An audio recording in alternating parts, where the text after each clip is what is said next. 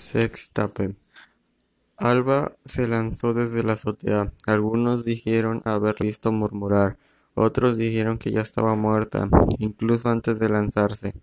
Bruno fue el único que no dijo nada. Un video había sido difundido en la escuela. En él aparecía Alba manteniendo relaciones con tres chicos. A Bruno le pareció emocionante compartir a su novia con dos de sus amigos.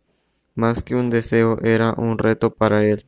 Debía mostrarse a sí mismo y a los demás que podía doblegar a una chica.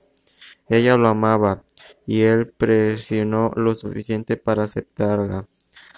Lo demás fue simple, esparcir el video por toda la escuela. De ese modo todos comprobarían su poder, poderío. La influencia de Bruno podría tener sobre uno una chica.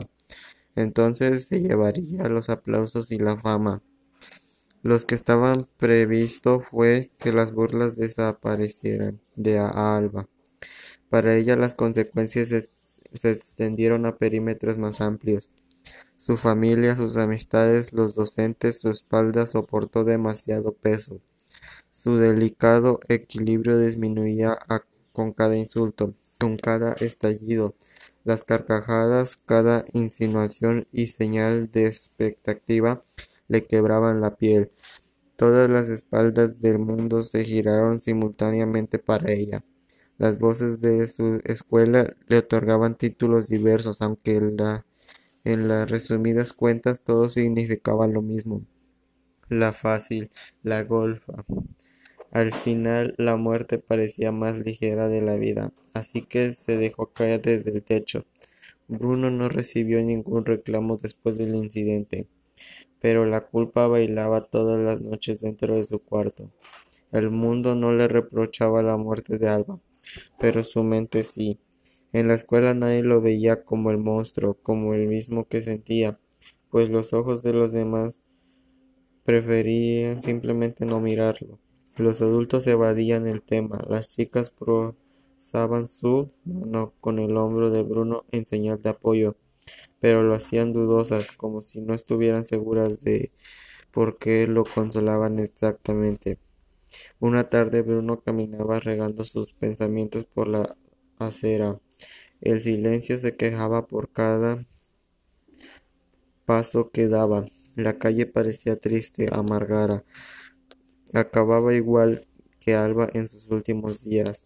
Las ventanas cerradas de los edificios protegían el mundo privado de cada habitante de la ciudad del color gris pintado el cielo, como si quisiera provocar el llanto de alguien.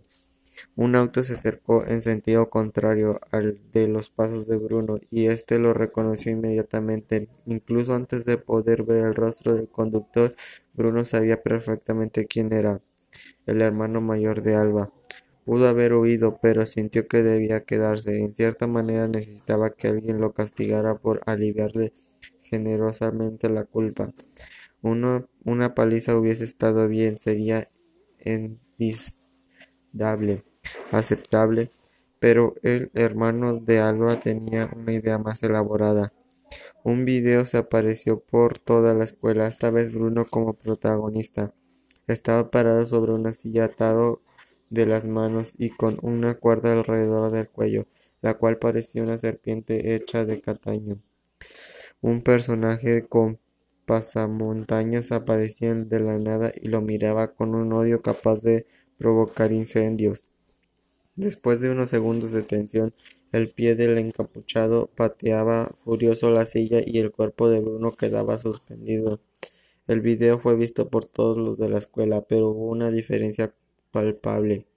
Nada de burlas ni comentarios. El silencio rigió en todas las bocas de los alumnos. De pronto las palabras eran un peligro. El tabú no declarado eh, a Bruno nadie lo llamó zorra ni golfa ni le declararon dibujos obscenos en la pared del baño.